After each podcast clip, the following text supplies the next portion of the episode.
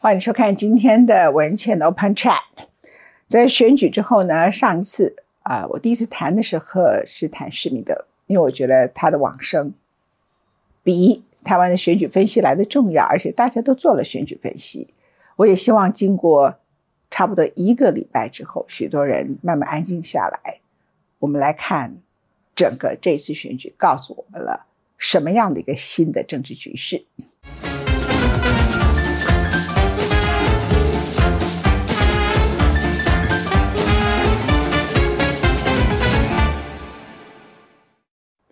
还有这个政治局势，如果以现在既有的几个主要的政治领导者，他们的行事风格，我们会形成什么样台湾的民主政治的体制？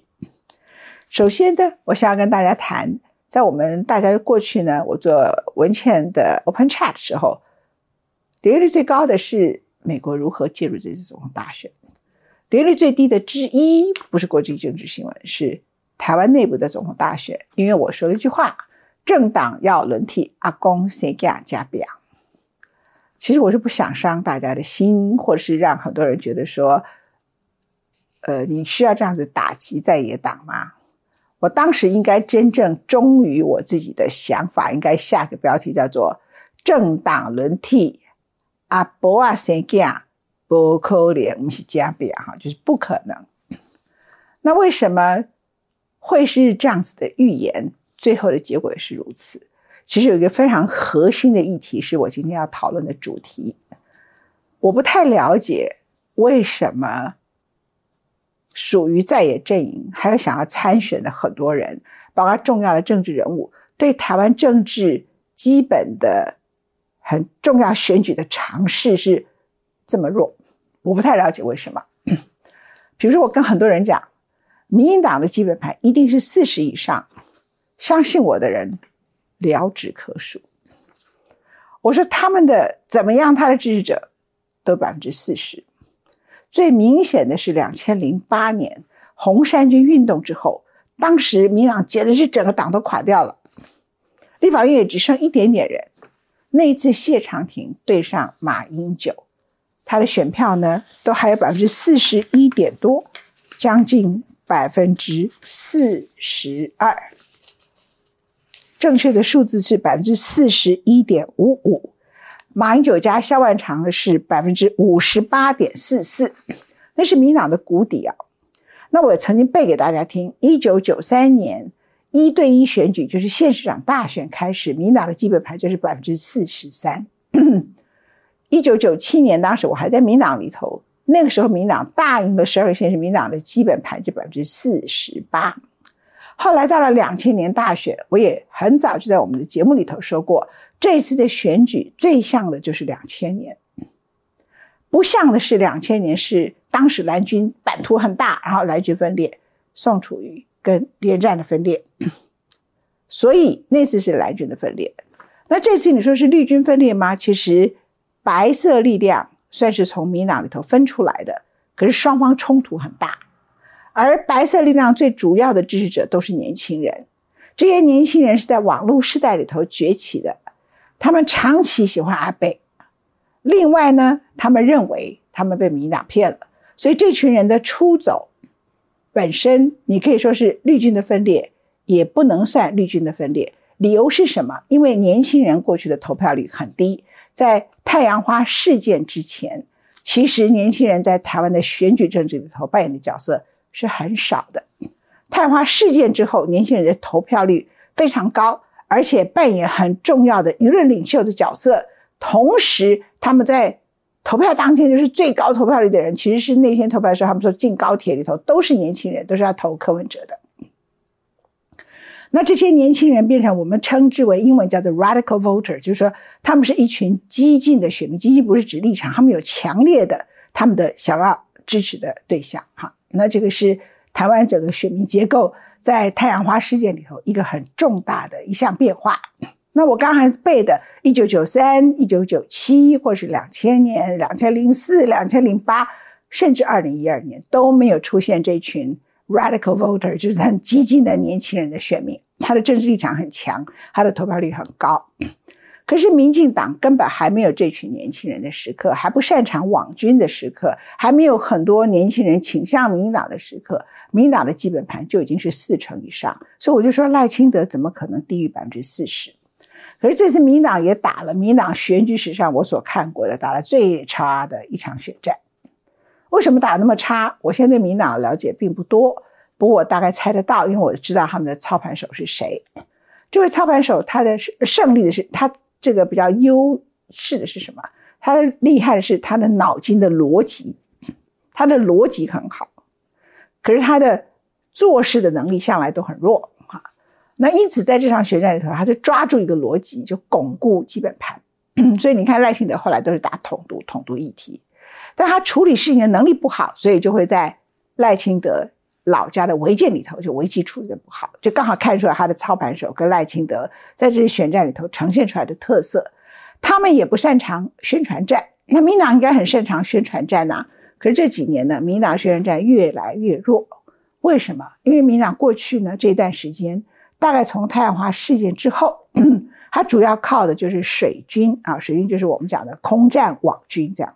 那靠这种空战网军来打选战呢，是民党过去这几年来主要的宣传部队，而不是你们过去所熟悉的那种网络广告或者是电视广告，都不再是 CF 这种电视的广告，不是拍广告片。以前像拍政治广告拍拍的最好的是吴念真。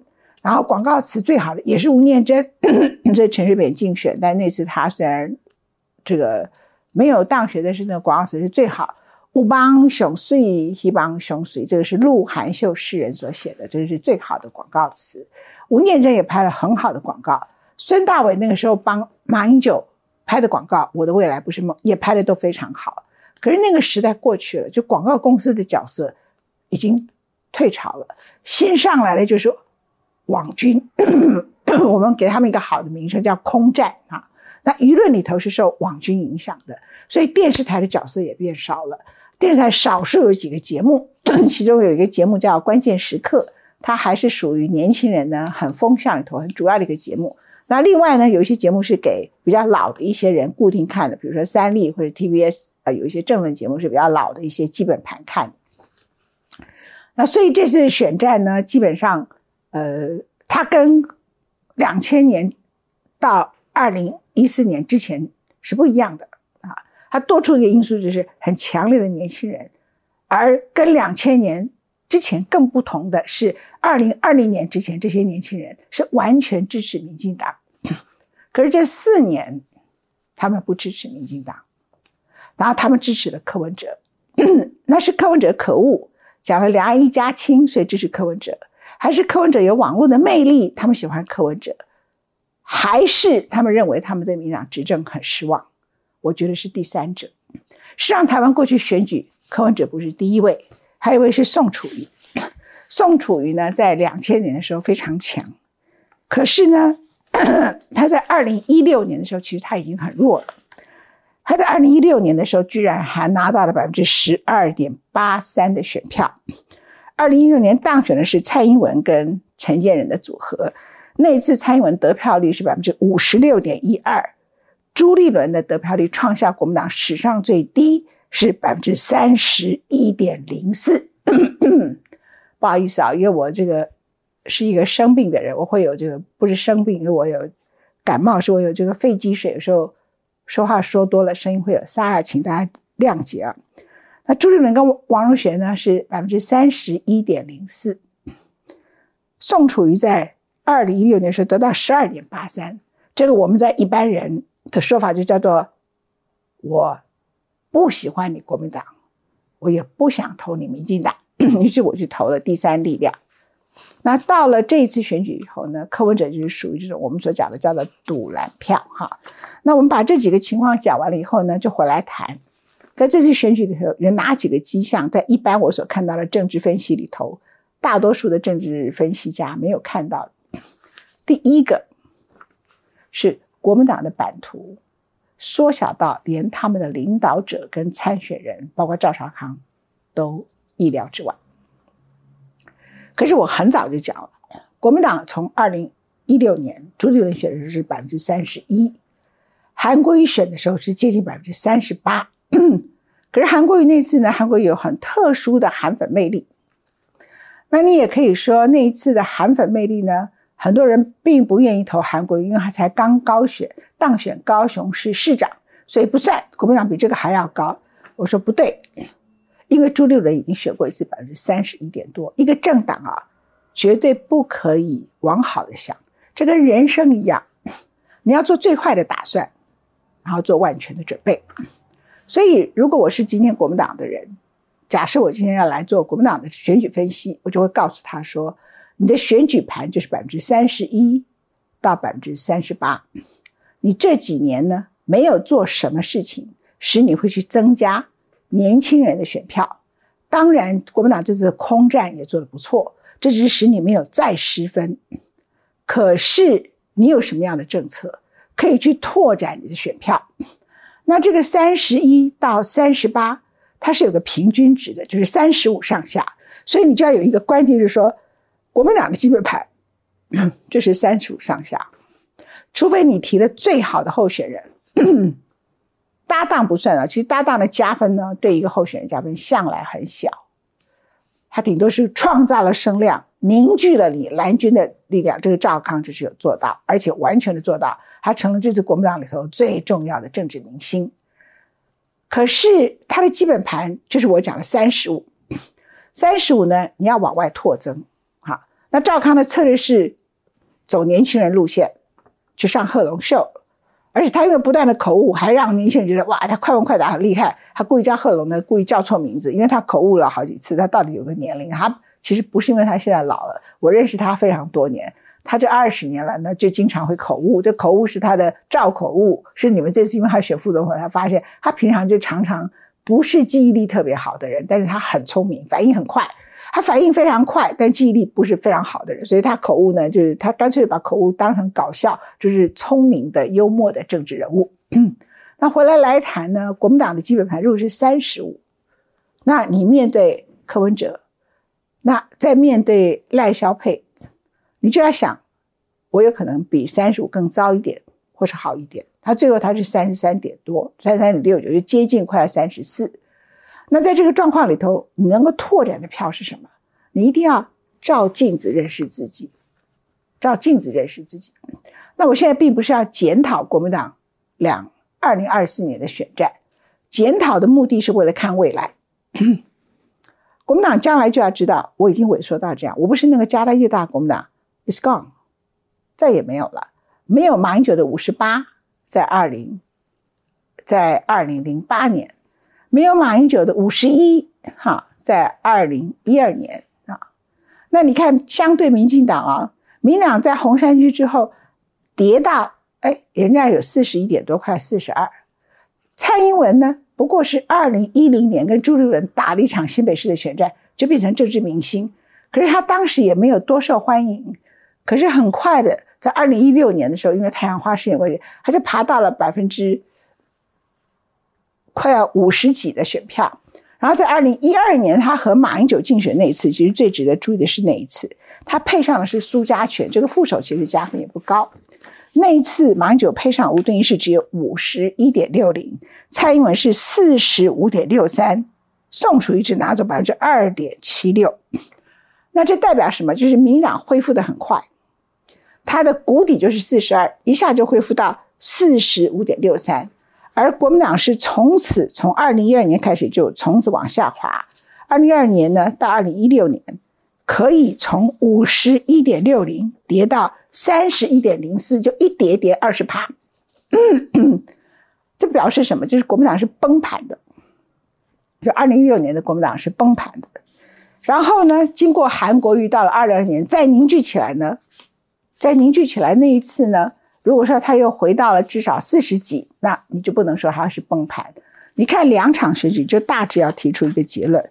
到了韩国瑜加张善政，张政是有加分的哦，结果那次是三十八点六一，也就是说，你离朱立伦那次的崩盘的三十一点零四，比马英九前四年选跌了二十趴之后，你不过就是增加了七点。六百分之七点六，那也就是国民党其实应该有一个认知，台湾不是两大党，是一个党百分之四十的基本盘，一个党百分之三十三到三十五的基本盘。我认为这次国民党的基本盘就证明它就是三十三到三十四，比三十五还要小啊。那这么小的一个基本盘的情况里，因为赵康也出来了，那最后就是全部蓝军都归队了，就是这个数字。如果他的选战策略打得好一点点，可是那个是叫中间选民，那个不叫基本盘，所以我们就不讨论了。如果选战策略打得好一点点的话，他可能妇女票多一点，比如说他把他的看护政策八十岁以上都对外开放，七十岁以上呢？只要有重大疾病就可以申请，六十岁、七十岁以下、六十岁以上，或者是多少年龄的人都可以，只要有重大伤病卡就可以请外劳。然后你的重大伤病卡一旦结束，你就不能够请。如果你做这个政策，你会增加很多妇女选票。那侯友谊说过类似的政策，但他只说一次。这个选举有个忌讳，就是你不可以用散弹枪的打选战，你一定要很集中的，就是这个看护政策讲完了。副总统还要再接，然后重要的场合还要再宣布，然后在很多场合演讲的时候都在讲，然后网络作战的时候也不断的说，然后不断讲说，其实当你不通过这个政策的时候，最可能就是很多媳妇要牺牲她的工作，很多女儿要牺牲她的工作，甚至得了恐慌症。比如说我的学姐叫做牛梅梅，是一个非常出色的律师，她呢就是因为她爸妈住在基隆。两个都需要人家照顾，然后你不是请个外佣就可以了？一天到晚有事情，他就要跑回去。后来他没办法当律师，因为他得了恐慌症。当他自己都当过法官，法官就叫律师上台的时候，他个人是恐慌的，所以他就关掉他的律师事务所，就是因为他照顾他的双亲。那他还是有外劳的，如果没有外劳，他要怎么办？哈，所以我要特别讲，就是说这场选战呢，国民党并没有打出一个扩增他版图的。任何的重大政策，那所以你就把它看成国民党基本盘就是三十三到三十四，三场选战就定论如此，它就是三十三、三十四。民党呢，即使执政失败，这么多天怒人怨，甚至呢这么多百分之五六十的人都需要他政党轮替，甚至呢高端的议题最后说要公布，到选完都没有公布，甚至甚至甚至这么多个甚至，他都有百分之四十，所以这就是未来台湾的政治。很久以前，有一个人问我说：“为什么民党是百分之四十？”我说：“你们搞错，民党是本土政党，台湾本省人是百分之八十七，他一半的人就百分之四十三，所以他要拿百分之四十的选票太容易了。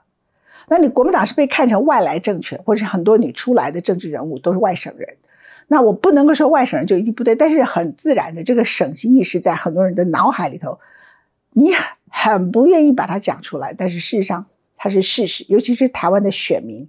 有百分之四十以上都是六十几岁以上的选民，那这些人的省级观念是重的，所以呢，这个闯况之下，整个台湾的基本盘就是这样：民党四十，国民党是大幅萎缩。那我今天花多一点心血来谈国民党的问题。当国民党没有意识到自己是大幅萎缩到只剩三十三到三十五，他就会做出很多重大的政治判断上的错误。为什么国民党会一再一再从二零一六、二零二零到二零二四，会一直对很多事情都做出错误的判断呢？有的人说是这个主席不好，有的人说韩国瑜不该立刻跑来选，很多人说这个，很多人说那个。其实真正的核心问题呢，就是国民党必须要新选。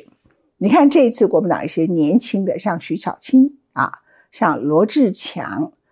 王宏维，他虽然没有特别年轻，但是他算是一个不是国民党家大业大时候加入国民党的政治人物。这些人呢，他就都选赢了，他靠自己的战力，他们自己就很有战斗力。可是为什么老国民党会没有战斗力？还包括台中的廖伟翔，他自己公布了高端的录影带，形成很大的新闻。那事实上呢，他以因为他以前是胡志强的秘书，因为他是胡志强的秘书呢，我就认识了他。所以呢，他告诉我说：“文倩姐，我去那个选区了。那我的这个对手呢是张廖万杰。那我说这样你能选吗？他说：对啊，我也觉得我至少要来试试看。那我觉得我应该是落选了。他就是一直很努力，自己有战斗力，最后就当选了。所以国民党年轻一辈的政治人物呢，反而自己很有战斗力；老一辈的当到党主席的，当到主要的这个主要主要核心干部的大多数的这些人没有战斗力，原因是什么？”赵康不算，因为他是离开国民党很久，这次回来，他有战斗力哈。可是他也太晚回来了啊！啊，加做党主席，我不晓得他愿不愿意。我只能够说，这叫做历史，用苏贞昌的话叫做历史共业。什么历史共业呢？其实很简单，因为现在重要的这些政治人物年龄都跟我差不多，也就是都是六十五岁左右，这不是老的问题。也就是说，在我年轻的时候，我三十几岁的时候，我二十几岁的时候，参加国民党的就是要去吃香喝辣的，占百分之九十。报效国家的也有，我不能说在没有，但大多数都知道说我是去安全的，去在这里头，很可能有一天我可以被提拔的。可以爬上来的，去寻求前途的人，然后就等着上级关爱的眼神。哪一天呢？我很可能就坐上什么位置。所以，大概跟我同年龄或者比我年龄更大的很多人，他们是这个政体里头的被训民，就是他是很服从性的，而且是坐在那里等糖吃的。就是跟我同年龄的国民党的人，大多数就会参加国民党，大多数都是这个原因。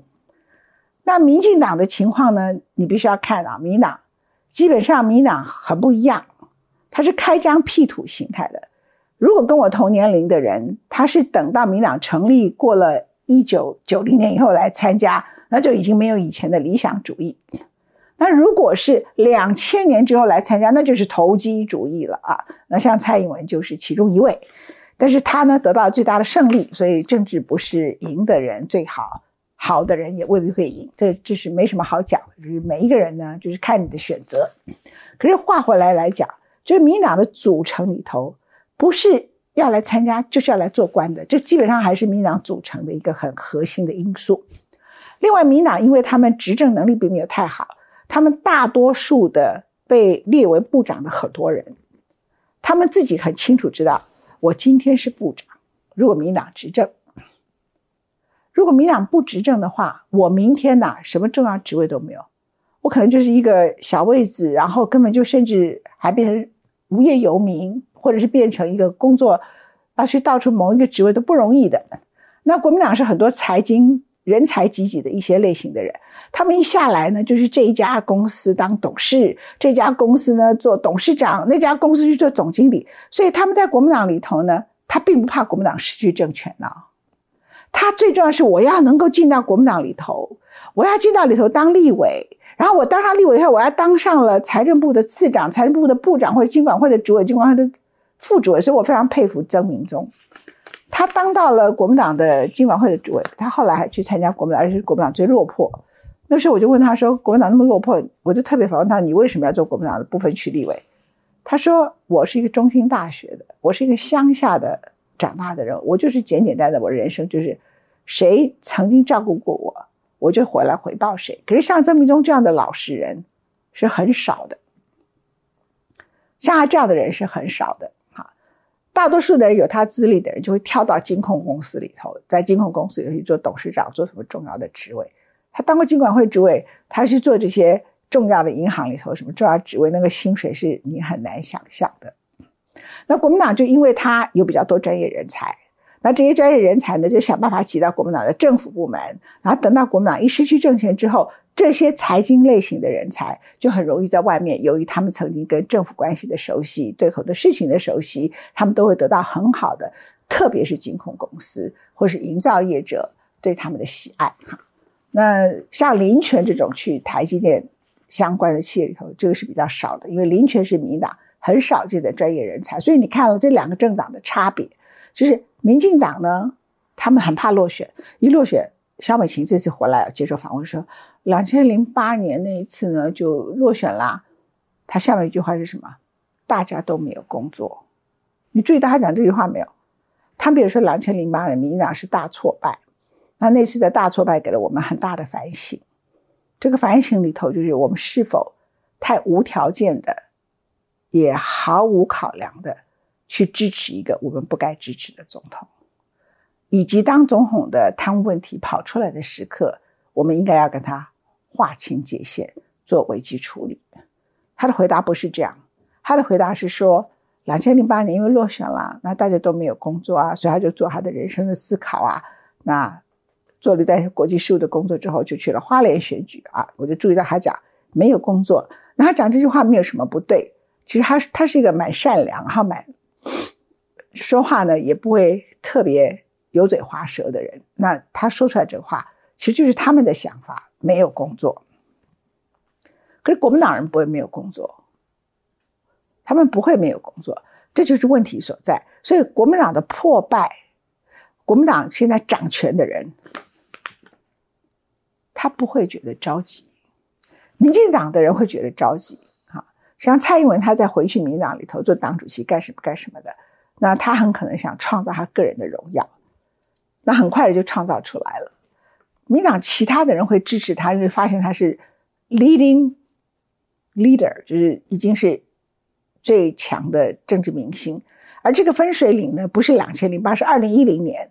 当然，他们希望苏贞昌选新北市的市长，蔡英文来选台北市市长，挑战郝龙斌。结果呢？蔡英文就觉得他都没意见，都可以。这个党呢已经到了谷底，他都可以打仗。那苏贞昌因为是老台北县县长，而且政绩非常好，所以大家希望他去打新北市。为什么？因为太多人没有工作，所以如果苏贞昌当上了新北市市长，他们就很多人可以有工作。那么大的一个政府机构嘛。结果他跑来台北市，跑来台北市以后呢，就变成蔡英文要去新北市。那在台北市，他们有绝对的把握。新北市蔡英文也落选，所以民党很多人就觉得你很自私，觉得苏贞昌自私，他就那次垮掉了。所以人的政治选择就一次就分水岭，从此就变成蔡英文独大啊！那这样一路走上到今天为止。那我们现在来看两个党的基本盘的改变呢？我最主要谈的是国民党，就是国民党如果他现在的领导者还是觉得反正我也不用花太多心血来整理这个党，然后这个党呢，很多人薪水这么多钱。然后我也不 lay off 一些人，我也不把一些党产，虽然很多都被没收，然后即使哪些东西再减少一点，开支再减少一点，智库里头再精简一点点，或者我需要的智库是什么类型的人，然后准确的好好的打仗，唯才是用。他在用那种以前自己还是家大业大的执政党，然后已经统治台湾五十年，然后得到一大堆资源的好处的心态，也是他们当时加入国民党的一个心情，来。整理现在一个一个版图不断萎缩、不断萎缩的一个国民党的话，国民党就会停在这里，甚至你还会垮下去，因为你要看柯文哲。那柯文哲呢，我没有很看好他，因为一人政党宋楚瑜已经证明是不会成功的。那宋楚瑜当然有一些什么，他去贬宋慧啊，干嘛？他的职责有这个问题那个问题。看起来呢，现在民众党呢，很可能很多事情呢，以阿贝的聪明，将来呢，在立法院里头，他要副院长，虽然他八席，他要副院长，为什么？因为你国民党跟民党的差距只有几票嘛，那一定要民众党的这八席，所以八比五十三大，比五十一大，八最大，八爸八爸八爸，所以以前阿贝，现在阿贝要改叫阿爸，就柯文哲不叫阿贝，叫阿爸。他在立法院就叫阿爸了，爸爸。那我认为他会开放投票，除非副院长讲好，你国民党全部投给我黄珊珊，或是类似他觉得他要的人。那国民党现在就要做决定了。国民党的大，我刚才讲，国民党的版图会萎萎缩，跟他未来他的决策有关系。那这一次的败选，就是他完全不知道他的基本盘已经萎缩到这么少。我在选前听他们讲，他们内部的内参民调，内参民调是不能公布的内部的民调，说什么已经在差距范围之内啊，说已经快要领先啦，说好像有超过啊。我说你看什么民调？为什么我听到的都不是这样子啊？就是会自欺欺人到这个程度。所有的人只要自欺欺人，你必败无疑。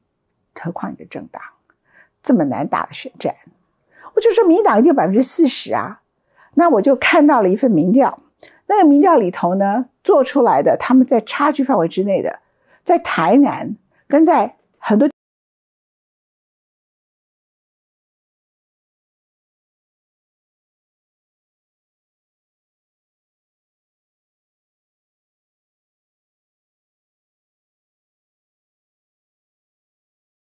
定是错的。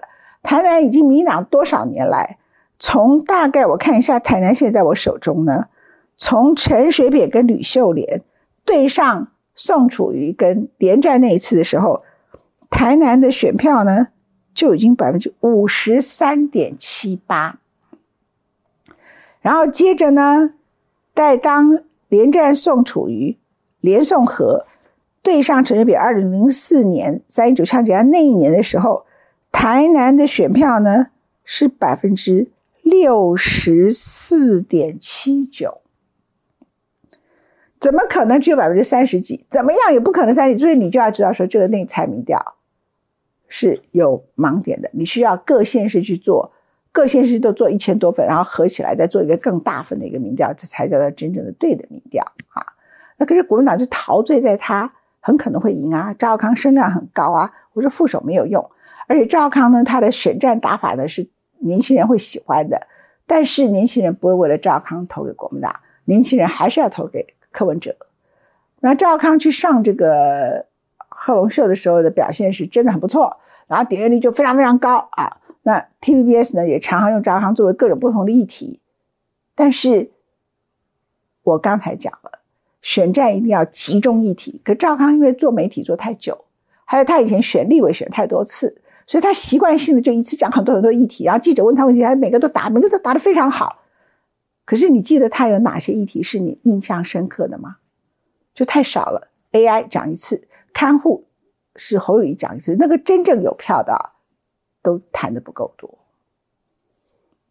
那就是战争与和平，战争与和平。可是问题，大家现在不觉得有战争，没有那么强烈的一个危机感，这是他们错估民间感觉的一件事情啊。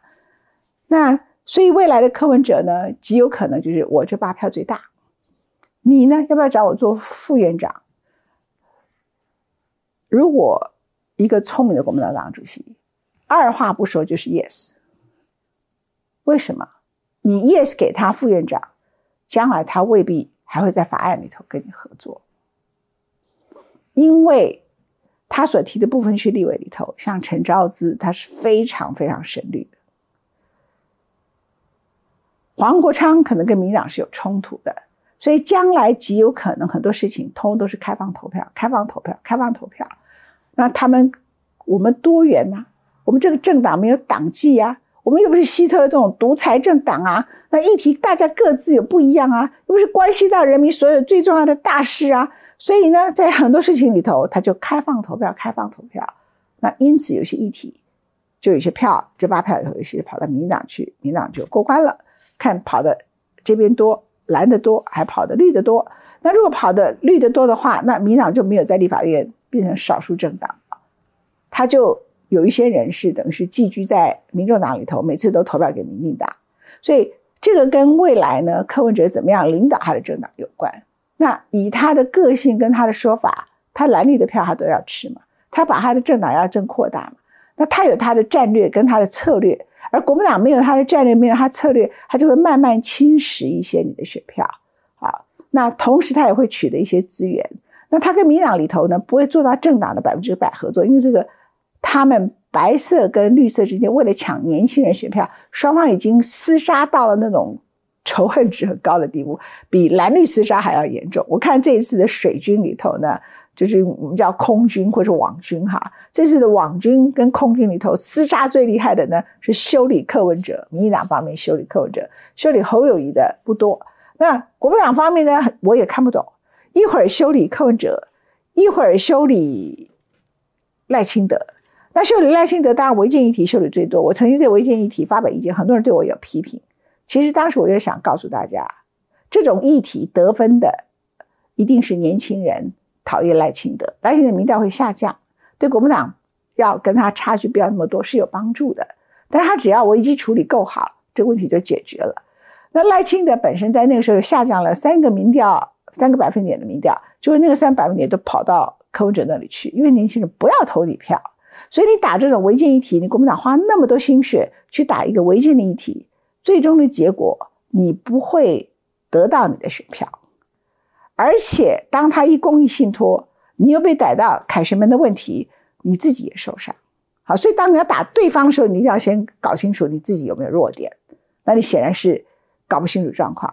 那他那个房子又那么小，你打过头，就让人家提醒说：“哎，狗仔就可怜呐，狗仔一刀就散的呀。”啊，写出来告仔狗狗刚刚在补老辈啊。那后面的问题说危机处理不好，你以前当立委时候没有处理好，你当行政长没有处理好，哎，这个叫做瑕疵，瑕疵使一个选票的跌跌幅是很有限的啊。那也就是说，国民党自己不清楚他要什么票，从哪里可以得到票，以及我的基本盘是如何。那你最后我们看到的一个结果就是说，将来啊，如果在立法院的合作的时候，没有看清楚这件事情的话，你还要在正副院长里头两个都是国民党的，那你就连韩国瑜的院长都会选不上。这是第一点。第二点，韩国瑜不是王金平。我来讲这个节目是要讲真话啊。他擅长的呢，是他群众运动里头的政治魅力。你们很多人不了解立法院，立法院的那个法律啊。条文呢？这是还有，尤其是预算，特别是厉害的那个议事规则，就只有老将才很精准。什么叫老将？不是说韩国瑜当过立委就叫老将。那个时候跟我一起在当立委的时候，比如说有几个人，他都会被王金平他们耍。为什么？他们当了三届立委，也还搞不清楚议事规则。最会议事规则的 Number One 王金平，或是以前的刘松藩，再过来就是柯建明。其他的人都搞不清楚，当过党编的也不会玩议事规则。那国民党有一个曾永权也很会搞议事规则了哈。那这次他也没被提名叫不分区立委，所以他也进不去里面，他也没有办法领导国民党。那韩国瑜本身呢，是不是这种很了解议事规则的人？为什么议事规则很重要？他才能够玩这个法案的协商，才能知道用什么样的方法，即使是不合理，他最后变成是合法的。这是第一点。第二点，他对细节没有兴趣。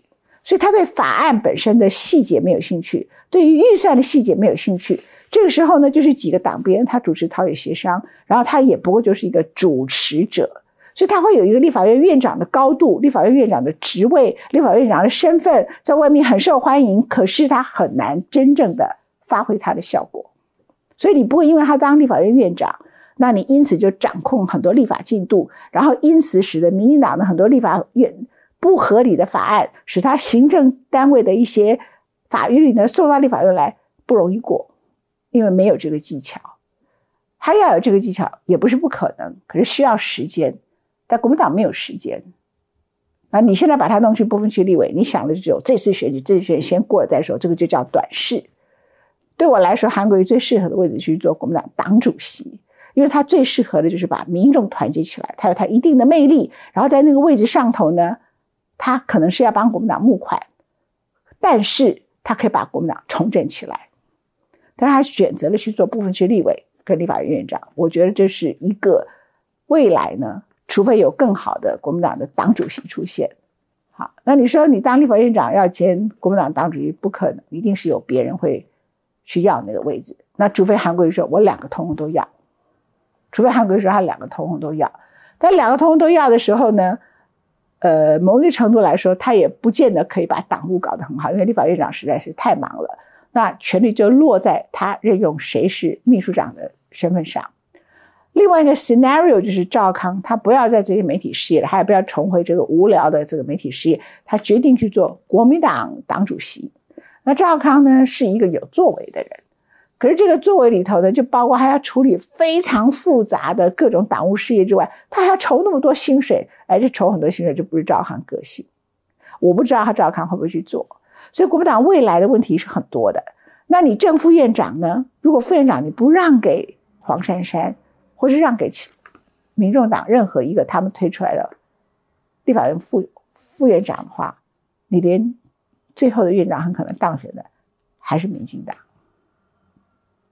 也就是说，副院长一定是民众党的，谁跟他合作，谁就是院长。这个道理听懂了没有？因为他们两边的票就是五十三对五十一，那再加陈昌文就五十四对五十一，只只差三票嘛。那所以呢，如果民主党八票加给民进党，就变成五十九；加给国民党，就变成六十几。如果他这个看他加到哪一边去，所以副院长一定是民众党的。院长是谁的？是要看你懂不懂谈判。那如果是我，二话不说，一分钟都不用思考，用三十秒思考这个阿贝讲的话啊，他现在叫阿爸了啊，被我任命为他是阿爸。三十秒思考不用了，其实一秒钟思考，你就是一定要跟民主党合作。你高兴也好，你不高兴也好，你觉得他破坏蓝白河好，你觉得他怎么样怎么样好，你觉得他如何如何好，你要看大局。那这三个字很重要。国民党太欠缺看大局跟会看大局的人，这使得一个在野党要成长起来，一定要会看大局，而且顾大局、懂大局。那国民党看大局的人很少，顾大局的人更少，牺牲小我去成全大局的人寥指可数，反而他的群众比较理想性，他年轻一辈的政治人物比较理想性。那当这些主要的在主事者不看大局，顾自己，不顾大局，顾自己，或是看不懂大局，误判大局，或是即使看懂了大局，为了保护自己躲起来一个别的因素，那这国民党这样的政党呢，正在萎缩当中呢，就会再萎缩，而不是痛定思痛往前走。我们二零六月已输到三十一趴了，就没有痛定思痛。二零二零年还是没痛定思痛，永远都不会痛定思痛。可是每一次都在地方选举里头，一旦赢了就很欢心。那个是什么？因为民党执政失败啊，所以你地方选举本来就很容易赢啊。那中央的选举呢，民党就有百分之四十的基本盘，你就不容易赢啊。那阿贝不会在短时间内消灭他，未来在立法院里头，他会有他的玩技巧。那当然，他是一个网红艺人的政党，但他的部分区立委呢，陈。那个黄国昌火力很强啊，陈昭之火力也都很强，几个人火力都很强。他的八个抵你的十五个，就他八个立委在立法院的声量抵你十五个，所以不要低估民众党将来在立法院里头，不管是对舆论的影响力，或是对很多重大法案的影响力，尤其是正副院长的影响力。那我又听到说没有关系，这是我们输了。我们未来还有卢秀燕，或是我们还有蒋万安，我就想说，你到底知不知道你的基本盘是什么？没有错，我看出这次选票，我把它做了一个整理。如果跟两千年的选举来看，因为这就是三足鼎立。抱歉，我要用一下我老花眼镜哈。在三足鼎立里头呢，我看到了地方，其实民进党呢，比起当时成长的，第一个是。新北市在两千年时候，陈水扁他们在新北市拿到的选票是三十六点七三，而这一次是三十八点五九，还赢了侯友谊自己做市长的新北市。侯友谊跟赵康是三十五点一七。另外一个民党成长的地方呢，还有一个地。地方呢是很明显的是桃园县，桃园县现在桃园市了。桃园市当时是张善政是很多立委的当选，可是一种得票率来看，陈水扁跟吕秀莲选那次是三十一点七二，接着这一次呢，他们是三十四点一二，它并没有萎缩，OK，就是它是成长的。再来一个成长的地方呢？是台南还在增加。当时三足鼎立，陈水扁是台南人的时候，陈水扁拿到的票是五十三点七八。那个时候县市还没合并，台南市是四十五点零六。这一次呢，整个在当地的整体的选票呢是五十点九五，就是比上次的平均值。是高的，还有一个地方是成长的，这成长的不多了啊。